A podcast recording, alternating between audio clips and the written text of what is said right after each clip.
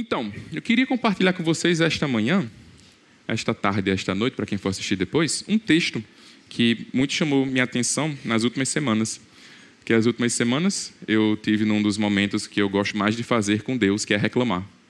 Eu sou daquelas pessoas, quem me conhece mais próximo sabe que eu reclamo muito. Depois que eu li um livro chamado é, Anatomia de uma Dor, Um Luto em Observação, de C.S. Lewis, ele me fez quebrar uma barreira religiosa que eu tinha de não poder reclamar com Deus. Porque eu citava aquela frase: Não, mas Deus é o Todo-Poderoso, eu não posso brigar com Deus. E ele deu no meu coração muita raiva da vida de vez em quando, que eu preciso externar, eu preciso falar. Porque se a gente não fala, a gente adoece com isso, né? E vivemos naquela hipocrisia de que se eu não falo, Deus não escuta, mas Deus sabe o que se passa no mais íntimo do meu coração. E nesse livro eu aprendi, aprendi a estar tá falando e estar tá reclamando. Senhor, não gostei disso. Senhor, por que isso aconteceu? Senhor, por que está acontecendo isso na nossa igreja, no mundo, na minha vizinhança, com as pessoas que estão perto? Então, nas últimas semanas eu estava desse jeito, reclamando muito com Deus, reclamando, brigando. Cadê aquela promessa que não chega? O Senhor não já prometeu isso? O Senhor não disse que isso iria acontecer? Por que não chegou até agora? Ah, porque na vida do meu irmão aconteceu e na minha não aconteceu. Cadê, Senhor, que não chega? A minha vitória com sabor de pudim, que eu não gosto de mel, que não vem para a minha vida. Ah, Senhor. E a gente fica muito parecido com os hebreus no Egito. Ah, Senhor, porque no Egito acontecia isso. Porque no Egito acontecia aquilo. E a gente utiliza nesses processos de argumentação com Deus todos os tipos de argumentos possíveis, né? Inclusive as notícias da TV. Ah, Senhor, quando é que a paz vai chegar? Essa guerra que está na Europa que não acaba. A gente vê as notícias, as brigas que têm acontecido em nossa sociedade brasileira, dessa divisão louca por conta de política, os irmãos que têm se agredido. Ah, Deus, médicos que nós confiamos tanto, fazendo coisas horríveis. E a gente fica jogando isso, tantas notícias que deixam a gente muito entristecido, a gente questiona Deus e nós começamos a reclamar da gestão de Deus. O Senhor perdeu o controle. Deus, o Senhor não sabe o que está fazendo lá em cima, ou o Senhor está ocupado muito com outra coisa que não está percebendo o que acontece em nossas vidas. E nós fazemos isso diariamente. Nós questionamos a Deus diariamente.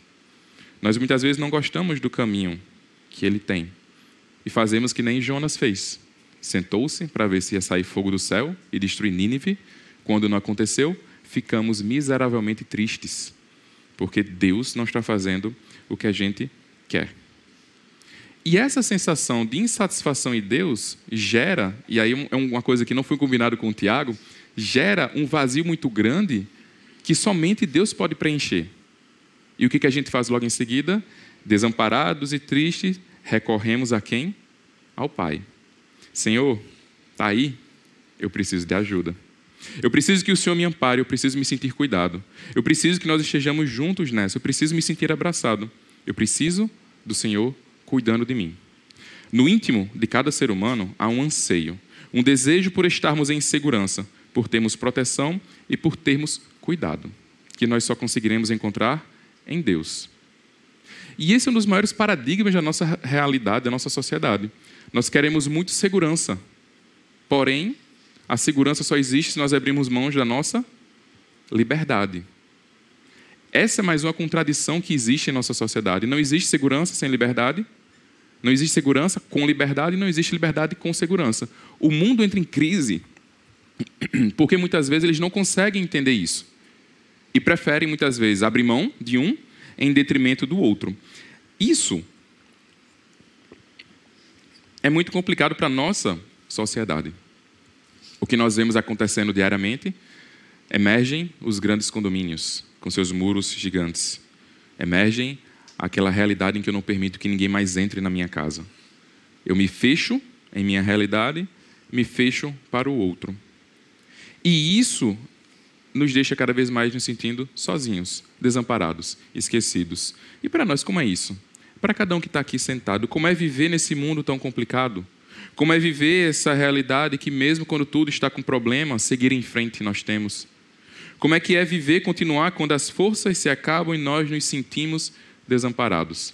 Em que muitas vezes estamos sozinhos em nossos quartos, naquela tristeza profunda, dizendo: Deus, o Senhor está aí? Com isso, eu queria ler um salmo com vocês. Um salmo que, para nos relembrar que a única forma da gente conseguir seguir as nossas vidas é com o Pai. Não tem outro caminho que a gente ache que nós possamos continuar. E é o Salmo número 46. Vamos lá? Salmo de número 46.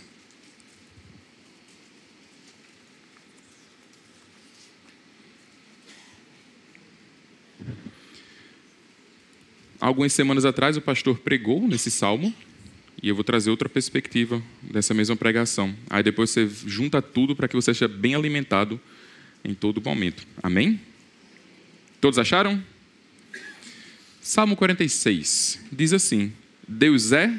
Ah, deixa eu fazer. Se vocês tiverem na Bíblia na mão, que tiver uma canetinha, vamos brincar de riscar a Bíblia? Algumas coisas. Quem tiver no telefone, seleciona o versículo, tá certo? E já deixa salvo aí. Risca aí, Deus é, tá certo? Circula, risca, faz um asterisco, um estrelinho, um coração, o que você quiser. Deus é o nosso refúgio, a nossa auxílio bem presente na adversidade. Por isso nós não temeremos, embora a terra treme e os montes afundem no coração do mar, embora estrondem as suas águas turbulentas e os montes sejam sacudidos pela sua fúria. Há um rio cujos canais alegram a cidade de Deus, o santo lugar onde habita o Altíssimo. Deus nela está. Risca mais uma vez. Deus nela está. E ela, a cidade do Senhor, não será abalada. Deus vem em seu auxílio desde o romper da manhã. Nações se agitam, reinos se abalam, mas ele ergue a sua voz e a terra se derrete. O Senhor dos exércitos está conosco. Risca também. O Senhor dos exércitos está conosco. O Deus de Jacó é a nossa torre segura. Venham, Vejam as obras do Senhor, os seus feitos estarrecedores sobre a terra. Ele dá fim às guerras até os confins da terra. Ele quebra o arco e despedaça a lança, destrói os escudos com fogo. Parem de lutar. Saibam que eu sou Deus. Marca também eu sou Deus. Ser exaltado entre as nações, ser exaltado na terra. O Senhor dos exércitos está conosco. O Deus de Jacó é a nossa torre segura. Amém? Vamos orar? Deus, nos ajuda a te ver no nosso dia a dia.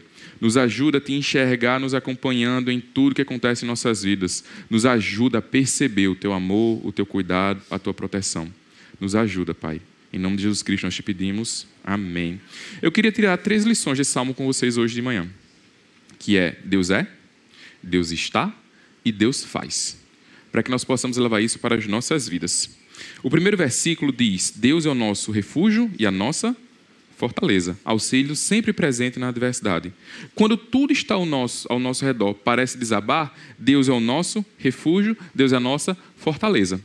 Talvez para a nossa realidade hoje, que é uma realidade um pouco mais segura, nós não entendamos o princípio dessa questão de por que comparar Deus a uma fortaleza.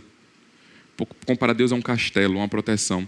Nos tempos antigos, quando a gente volta para Jerusalém e aquelas cidades ao redor, nós percebemos que todas elas tinham grandes muralhas ao redor para proteger de invasões, resistir a guerras e proteger a sua cidade. Então, quando o salmista traz para a gente essa realidade, ele pensa nisso. Hoje, em nossa vida, dá para a gente comparar com as cercas elétricas ao redor da nossa casa? Talvez. O sistema de alarme? Talvez. As câmeras? Então, quando a gente pensa em segurança, a gente linka muito com isso. E é, é justamente a gente pensar isso, trazer daquela realidade de muros ao redor de uma cidade para a minha realidade dos meus muros ao redor da minha cidade, que é a minha casa. Então nós temos essas proteções. Olhar para isso é olhar Deus como essa proteção. Vamos sentir um pouco de angústia? Se hoje você chegasse em sua casa e não tivesse mais muros, você se sentiria seguro? Vamos aumentar?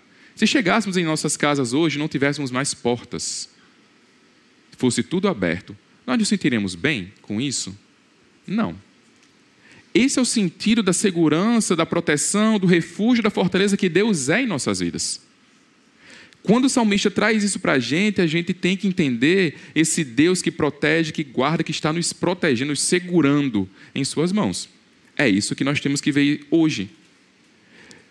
Principalmente, esse refúgio, essa fortaleza, é para as nossas mentes e corações que é onde nós sabemos as maiores batalhas de nossas vidas são travadas. Nossas batalhas não são travadas na mesa do chefe, numa discussão. Nossas batalhas são travadas quando estamos em casa, pensando sobre a discussão. Nossas batalhas são travadas quando estamos muitas vezes sozinhos, discutindo internamente sobre o que pode acontecer ou não, quando a ansiedade, o medo e que tudo aquilo surge e que nós temos que vencê-los numa briga muitas vezes desumana contra nós mesmos. São, é nesse lugar que nós temos que lembrar que Deus é o nosso refúgio, a nossa fortaleza, que Ele sempre está presente ali. Nate De Wilson, no seu livro Notas da Xícara Maluca, ele diz que Deus, em toda a sua soberania, é um grande desperdiçador. Por que ele é um grande desperdiçador? Ele traz o exemplo dos flocos de neve. Eu não sei se vocês já viram algumas reportagens na, na televisão ou no, em, na internet, em que um floco de neve ele nunca é igual a outro. Ele sempre é diferente. Ele é único. É único. Então, quando nós temos uma criação do floco de neve, Deus faz uma realidade única naquele momento. Nos tempos de inverno no hemisfério norte, Deus desperdiça e muito essa beleza singular, essa beleza única. Se Deus, em toda a sua soberania, em todo o seu poder, desperdiça isso, o que, que ele não pode fazer por nós? Nós, que segundo a palavra diz, ele conhecia antes da criação do mundo. Nós que ele já conhecia desde a eternidade, nós que ele já sabia como nós seríamos diariamente. O que esse Deus não faria por nós? Será que ele não nos protegeria, não seria nosso abrigo, não seria nossa segurança? Será que esse Deus não estaria junto nos processos de sofrimento que nós passamos? Deus é o nosso refúgio e a nossa fortaleza. Manter a mente cativa, presa, guardada em Deus é manter a mente segura ter muito bem em nossa mente que Ele é o nosso refúgio, a nossa fortaleza, é confiar que, apesar de tudo aparentando estar ruim, de tudo aparentando estar difícil, Ele é quem nos protege, Ele é quem nos guarda. Deus nos guarda. Deus se importa com a gente. Deus se importa com as nossas lutas. Deus se importa se nós estamos nos sentindo seguros ou não. E uma das coisas interessantes desse salmo é que, se você pegar o nome Senhor, e for para o hebraico, o nome designado para Deus nesse salmo é Elohim. Elohim significa poderoso, supremo, para além de qualquer entendimento. É importante nós sabermos isso porque quando o salmista fala desse Deus, ele fala ao Deus poderoso, ao Deus supremo, aquele Deus que é para além de qualquer entendimento nosso. E é esse Deus que é o nosso refúgio e a nossa fortaleza. Mas tem vez, algumas vezes, muitas, em vários momentos, em que a gente gosta de deitar na rede, como apontou Tiago. Não quer estar junto nos braços do Pai. E quando nós estamos longe desse refúgio, dessa fortaleza, nós temos que sempre ter em mente que Deus é sempre auxílio, sempre presente. Esse sempre presente no hebraico significa surgir, aparecer, existir, alcançar, encontrar, adquirir, ocorrer, estar presente não é algo que você vai chegar e vai estar pensando: meu Deus, estou passando por um problema, o Senhor está sendo pego de surpresa agora, venha em meu socorro. Ele já está em seu socorro. Ele já está com você, ele já está perto. Não é um auxílio que a gente consiga deixar longe da gente. Não é um, um como é que se diz? Uma proteção que eu tiro e deixo num canto e vou para outro, e quando eu sou pego de surpresa, eu tenho que correr de volta para a proteção. Deus está conosco porque Ele sempre está presente, Mateus 28, do 18 ao 20. Então Jesus aproximou-se deles e disse: Foi-me dada toda a autoridade no céu e na terra. Portanto, vão e façam discípulos de todas as nações, batizando-os em nome do Pai e do Filho e do Espírito Santo, ensinando-os a obedecer a tudo que eu lhes ordenei. E eu estarei sempre com vocês até o fim dos tempos. Palavras do próprio Jesus há confiança maior do que saber que Deus está conosco, que Jesus Cristo está conosco, que o Espírito Santo habita em nós. Isso é extremamente importante para que nós entendamos que, versículo 2: Por isso nós não temeremos. Embora a terra treme, os montes afundem no coração do mar, embora estrondem as suas águas turbulentas e os montes sejam sacudidos pela sua fúria. Vocês já pararam para procurar no YouTube mar revolto? Já, já procuraram? É uma experiência meio perturbadora. Chega em casa e vai fazer para tu ver. Você bota lá, mar revolto. Aqueles navios que quando vai estar tá navegando, ele desce assim, uma, parece uma montanha, ele desce, aí quando vai subir o mar, bate, quebra, que você fica assim, vai afundar, vai afundar. Chega em casa e procure. Quando o salmista fala sobre isso, ele nos traz essa realidade desses mares em fúria, dos mares que estão tão revoltos na tempestade que não tem quem controle. E mesmo que isso tudo aconteça, nós não temeremos. E eu queria abrir um parênteses com vocês aqui. Tem, não temer é diferente de não ser insano, certo? O pessoal às vezes pensa, estou numa situação de perigo, eu não temerei porque Deus está comigo. Vai, faz. Está errado. Isso é insanidade. Você não temer é você saber o seu problema, é você entender o seu problema, compreendê-lo e saber que você tem um Deus que lhe protege. É saber que tem um Deus que está ali com você. É confiar nesse Deus que ele vai fazer porque você não vai conseguir. Não é você simplesmente estar tá passando por uma situação louca e dizer, não, Deus vai me proteger, e você avança, faz e acontece uma besteira, a culpa é de quem? De Deus. Não. Deus não nos convida à insanidade. Deus nos convida a ter uma fé racional, que nós saibamos o que nós estamos fazendo. Então, pensar que nós não temeremos é lembrar que, mesmo que o nosso mundo particular vire de cabeça para baixo e nós não entendamos nada que aconteça, Deus sempre estará ali e nós não temeremos. Porque nós sabemos que o choro pode durar uma noite, mas a alegria vai vir pela manhã. Uma hora vai amanhecer. Porque nosso Deus prometeu isso não foram palavras jogadas ao vento, foi ele que falou. E com isso, eu queria que a gente lembrasse também de um processo chamado empatia. Um processo que nós podemos olhar para o outro. A minha dor e as coisas que fazem doer para mim são diferentes das dores que fazem doer para vocês. As, as coisas que doem em mim podem não doer tanto em Eliseu. Pode ser diferente. Nós dois temos que ter esse processo empático de perceber que às vezes às vezes, tem vezes que não, né? Que vai ser. Que às vezes não é frescura uma determinada situação. Realmente está me machucando. Eu tenho que entender e respeitar isso. Porque se eu não entendo e respeito isso, eu coloco um, um, um limite na vida do outro. Você só pode sofrer se a sua dor se equiparar à minha. Está errado. Às vezes dói no outro de uma forma muito particular. A gente não entende. São coisas que acontecem na vida da gente e que nós carregamos há tanto tempo que aquilo destrava. Então nós temos que perceber e respeitar. Porque sofrer, do que for que seja, dói, machuca. É delicado isso. Porém, nós seguimos em frente, porque se nós entendermos que Deus é nosso refúgio e fortaleza, sabemos que estaremos protegidos nele. Se nós entendermos que Deus é auxílio bem presente, nós invocaremos o seu nome temos que ter em mente o que o salmista diz. Nós precisamos saber que Deus é refúgio, Ele é fortaleza e Ele é auxílio. Tendo fé nisso, a gente consegue avançar, porque Deus é. Deus não mudou. Deus é. Com isso, nós conseguimos avançar. O salmista prossegue no seu texto e a gente entra na segunda parte: Deus está. Ele diz que é uma, essa parte agora é uma segunda certeza que nós precisamos. Porque quando nós estivermos em tempos sombrios, nós vamos lembrar que sempre Deus estará ao nosso lado. Há um rio cujos canais, versículo 4, há um rio cujos canais alegram a cidade de Deus, o santo lugar onde habita. Legal, tem um rio em Jerusalém. Tem um rio em Jerusalém? Não tem rio em Jerusalém. Aí eu parei, olhei, eu disse, peguei o mapa, né, na Bíblia, né, você vai lá atrás naqueles mapas na Bíblia, né? Você olha ali, aí tem o tracinho azul, é um rio. Eu fui atrás de um rio, eu disse, não tem rio em Jerusalém. Por que o salmista coloca aqui que havia um rio em Jerusalém, mas não tem rio em Jerusalém? Qual é o propósito dele falar isso? Pode não ter um rio físico em Jerusalém, mas do trono de Deus flui o quê?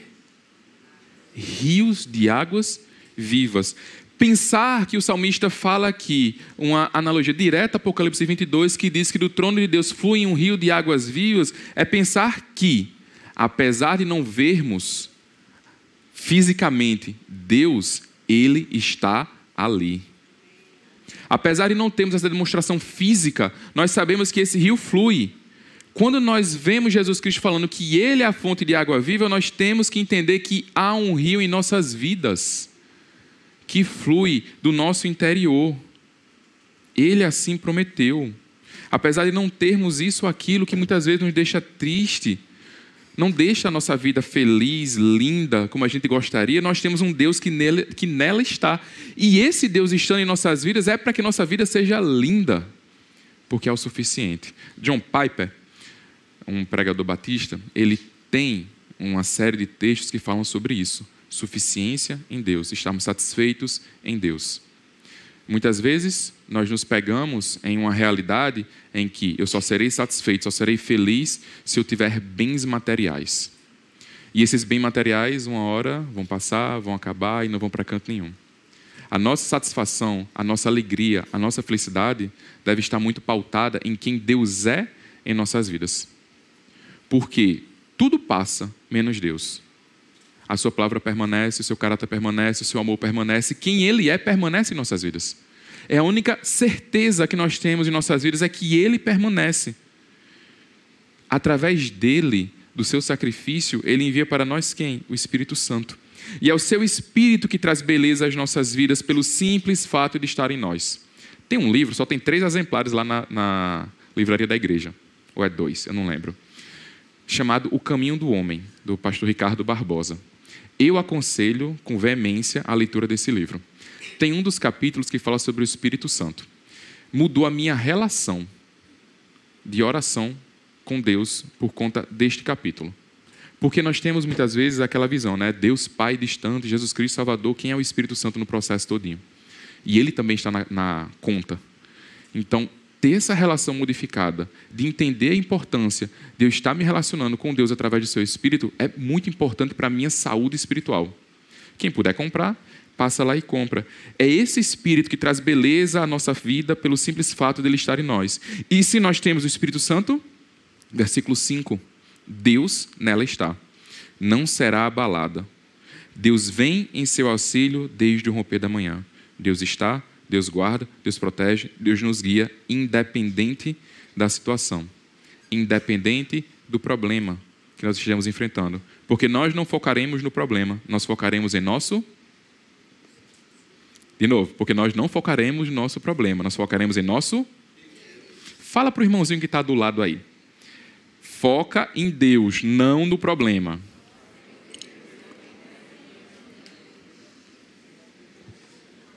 Gente, claro que situações ruins acontecem e mexem com a gente. Nós somos humanos. Venhamos e convenhamos. Não tem nenhum super-herói aqui que está o tempo todo, meu Deus, 100% ali, linkado com Jeová, do ladinho do trono dele. Não funciona.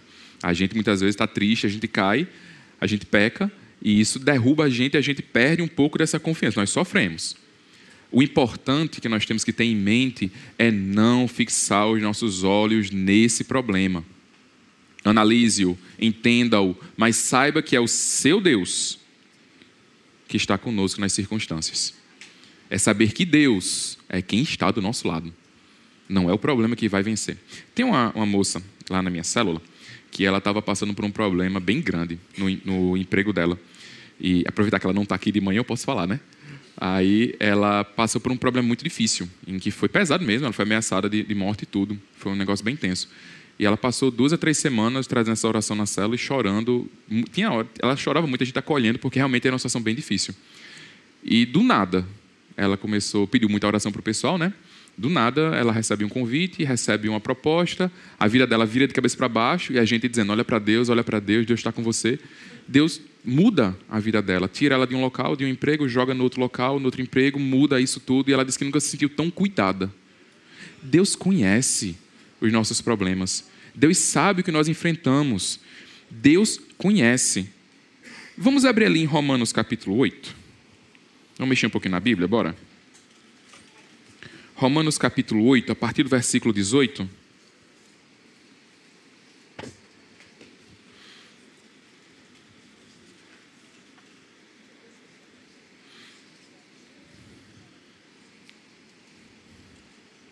Romanos 8, a partir do versículo 18.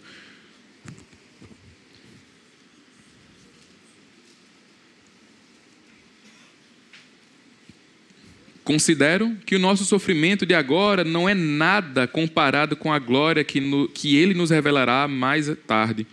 Pois toda a criação aguarda com grande expectativa o dia em que os filhos de Deus serão revelados. Toda a criação, não por vontade própria, foi submetida por Deus a uma existência fútil, na esperança de que, com os filhos de Deus, a criação seja gloriosamente liberta da decadência que a escraviza. Pois sabemos que até agora toda a criação geme, com dores de parto, e nós, os que cremos, também gememos, embora tenhamos o Espírito em nós como antecipação da glória futura. Pois aguardamos ansiosos pelo dia em que desfrutaremos nossos direitos de adoção, incluindo a redenção do nosso corpo. Recebemos essa esperança quando fomos salvos. Se já temos alguma coisa, não há necessidade de esperar por ela, mas se esperamos por algo que ainda não temos, devemos fazê-lo com paciência e confiança. E o Espírito nos ajuda em nossa fraqueza, pois nós não sabemos orar segundo a vontade de Deus, mas o próprio Espírito intercede por nós com gemidos que não podem ser expressos em palavras. E o Pai que conhece cada coração sabe quais são as intenções do Espírito, pois o Espírito intercede por nós, o povo santo, segundo a vontade de Deus. E sabemos que Deus faz todas as coisas cooperarem para o bem daqueles que o amam e que são chamados de acordo com o seu propósito, pois Deus conheceu de antemão os seus predestinados e os predestinou para se tornarem semelhantes à imagem do seu filho, a fim de que ele fosse o primeiro entre muitos irmãos. Depois de predestiná-los, ele os chamou. Depois de chamá-los, os declarou justos. E depois de declará-los justos, lhes deu a sua glória. O que nós podemos dizer diante de coisas tão maravilhosas? Se Deus é por nós, quem será contra nós? Se ele não poupou nem o seu próprio filho, mas o entregou por todos nós, acaso não nos dará todas as coisas? Quem se atreve a acusar os escolhidos de Deus? Ninguém, pois o próprio Deus nos declara justos diante dele. Quem nos condenará então? Ninguém, pois Jesus Cristo morreu e ressuscitou, e está sentado no lugar de honra, à direita de Deus, intercedendo por nós. O que nos separará do amor de Cristo? Serão as aflições ou calamidades? Perseguições ou fome, miséria, perigo, ameaças de morte? Como dizem as Escrituras, por causa de ti, enfrentamos a morte todos os dias. Somos como ovelhas levadas para o matadouro. Mas, apesar de tudo isso, somos mais do que vencedores por meio daquele que nos amou. E eu estou convencido de que nem a morte, nem vida, nem anjos, nem principados, nem coisas que existem hoje, nem o que virá no futuro, nem poderes, nem altura, nem profundidade, nada em toda a criação jamais poderá nos separar do amor de Deus revelado em Cristo Jesus, o nosso Senhor. Meus irmãos, essa certeza em nossas vidas tem que ser muito forte. Deus não nos desampara. Deus está presente em nossas vidas. As nações se agitam, os reinos se abalam, ele ergue a voz e a terra se derrete. E o Senhor dos exércitos está conosco. O Deus de Jacó é a nossa torre segura. Independente da situação em que nós estejamos passando, Deus está. Por fim, Deus faz. Terceiro pontinho para a gente finalizar, mas o louvor não precisa subir agora, que ainda vai demorar, certo? Precisamos descansar em Deus sabendo que Ele faz, Ele age, Ele não está morto, Ele não está parado, Ele está agindo, Ele está no seu trono, Ele tem todo o domínio de tudo em Suas mãos, Ele não perdeu o controle de nada. O mundo está um caos, e algumas pessoas dizem: ah, mas esse salmo fala de uma realidade passada. Volta àquela, aquele velho discurso, né? É, a Bíblia é um conto de fadas gospel, em que aconteceu naquele tempo, não acontece hoje. Deus não sabe. E isso aqui só pode ser aplicado a muitos milênios atrás. Se a gente parar para perceber o tempo em que o salmo foi construído, é, e o nosso tempo hoje, né? A gente faz algumas comparações. Naquele tempo existia guerra. Existe guerra hoje?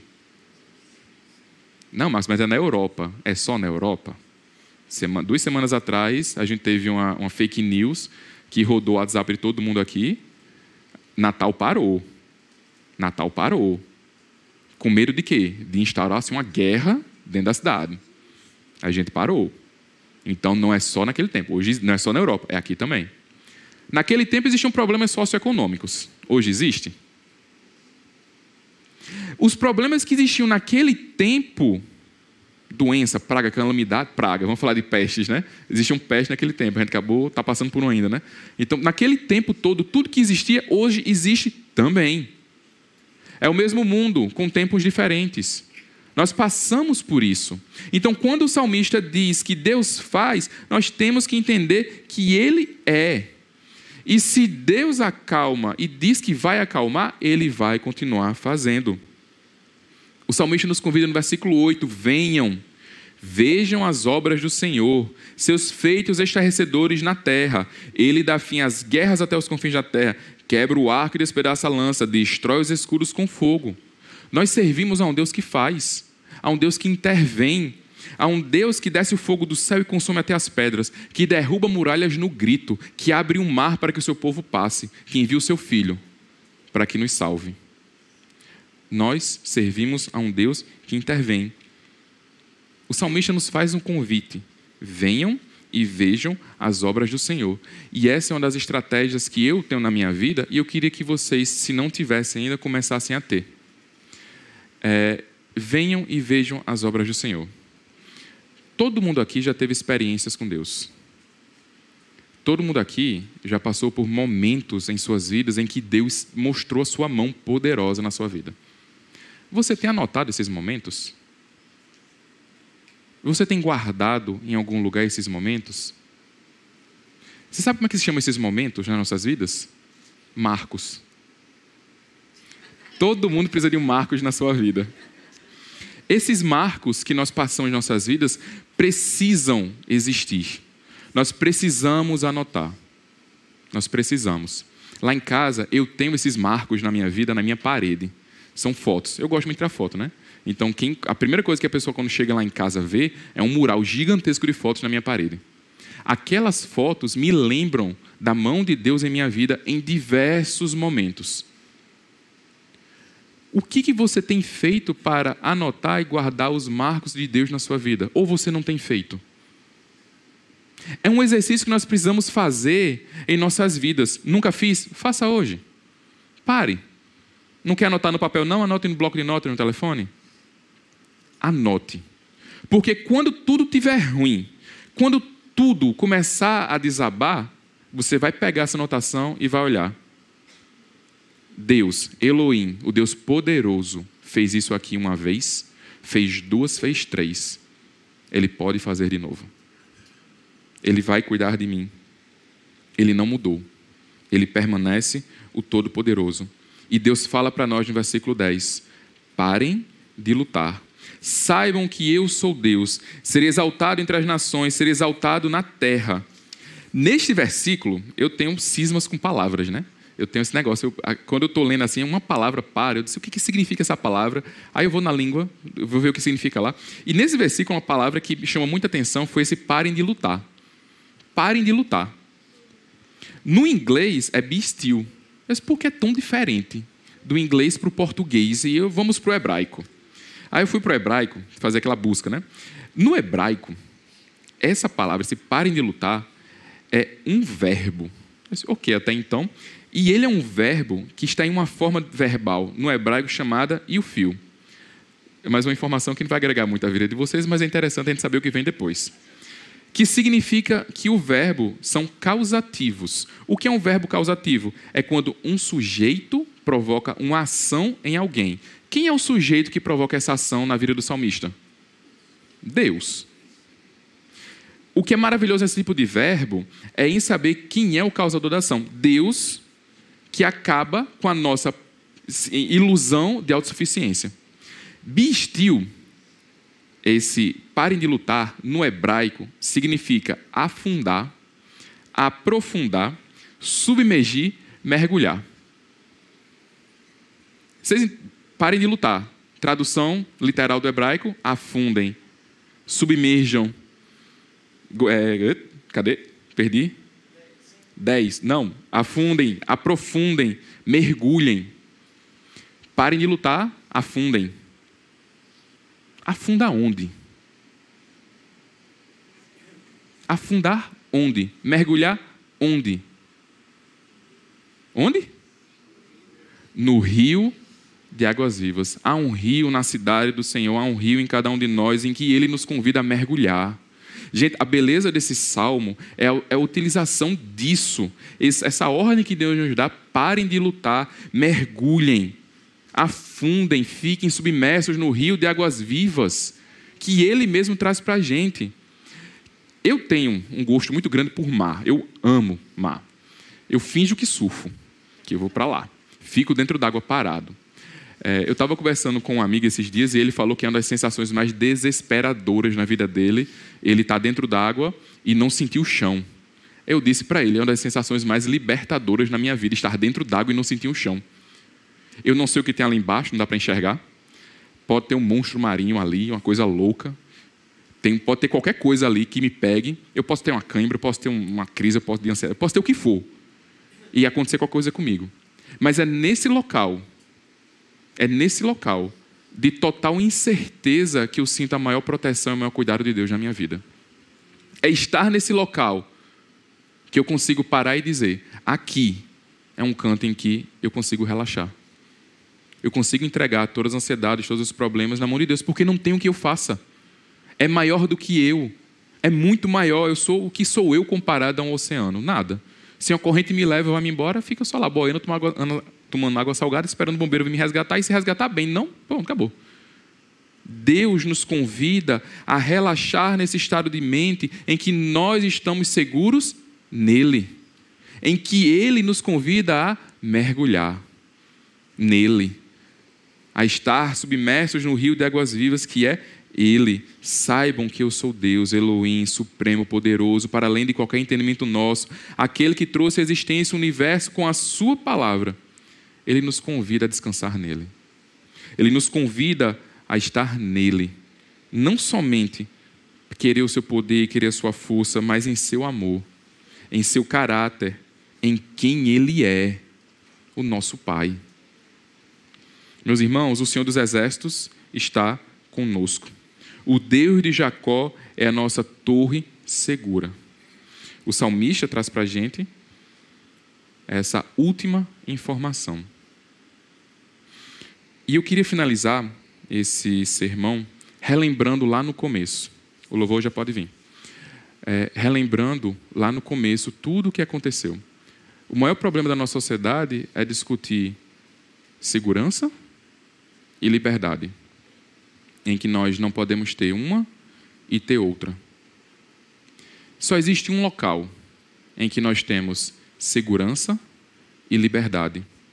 Só existe um lugar, uma pessoa, em que nós conseguimos ter segurança e liberdade. É em Jesus Cristo. Ele nos salvou para sermos livres.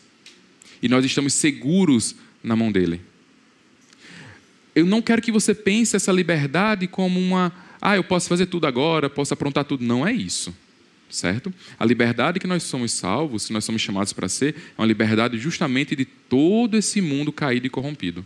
É diferente. E a segurança que nós temos em Jesus Cristo nos conduz diretamente aos braços do Pai. O mundo pode estar desabando. O mundo pode estar em grande tribulação. Mas nós cremos e temos a plena certeza de que Deus é, que Deus está e que Deus faz por cada um dos seus filhos. Amém? Eu queria orar com vocês nesse momento. Queria que vocês curvassem suas cabeças. Gente, eu, eu não sei algum problema que vocês possam estar passando. Eu não sei o que você pode estar enfrentando aqui na sua casa. Não sei quais são os seus medos, não sei o que você está é, enfrentando diariamente. Um problema grande, um problema pequeno, que ele machuca. Eu, eu não sei. Eu queria que você aproveitasse esse momento para apresentar tudo isso diante de Deus. Trazer a sua mente e trazer ao seu coração essas realidades que têm tirado a sua paz. Se você ainda não apresentou a Deus, é o convite para você fazê-lo agora para você entregar na mão dele juntos aqui em oração, para que nós possamos recorrer ao nosso refúgio, à nossa fortaleza, o que nós tínhamos passado, e pedir que ele possa chegar com ajuda, com socorro. Vamos orar? Deus, eu, eu não sei o que os meus irmãos estão passando aqui nessa manhã, mas eu tenho plena certeza e convicção de que o Senhor sabe. Eu tenho plena certeza e convicção que o Senhor tem acompanhado de perto o dia a dia deles, o que eles vêm passando, que o Senhor tem contemplado o sofrimento. Eu te peço em nome de Jesus Cristo, nos ajuda a te enxergar nesses momentos. Nos ajuda a ver que a tua mão está sobre nós, nos ajuda a ver que, apesar de todas as circunstâncias que possam estar acontecendo, o Senhor está conosco. Que o Senhor fale ao coração de cada irmão meu, de cada irmã minha que está aqui, acalentando, dando amor, para que eles sintam o Senhor. Da mesma forma que o Senhor possa estar enviando teus filhos, os nossos irmãos, com abraço, com proteção, com segurança, com conforto, com a conversa, para que nós possamos estar desabafando e dividindo os nossos problemas, orando uns pelos outros e carregando os fardos uns dos outros nos ajuda a ter empatia pelo nosso irmão e perceber quando ele está precisando. E nós te pedimos, Jesus Cristo, cumpre, continua cumprindo a tua promessa de estar conosco até a consumação dos séculos. Que nós possamos estar aguardando ansiosamente o teu retorno, sabendo que, quando o Senhor voltar, o Senhor nos buscará, mas até aquele dia, nós cremos que o Senhor estará conosco diariamente. Ser com a tua igreja, Pai nos guarda, nos protege, nos dá uma semana abençoada em tua presença e nos ensina cada vez mais a desfrutar do teu cuidado. Em Cristo Jesus nós oramos e agradecemos. Amém.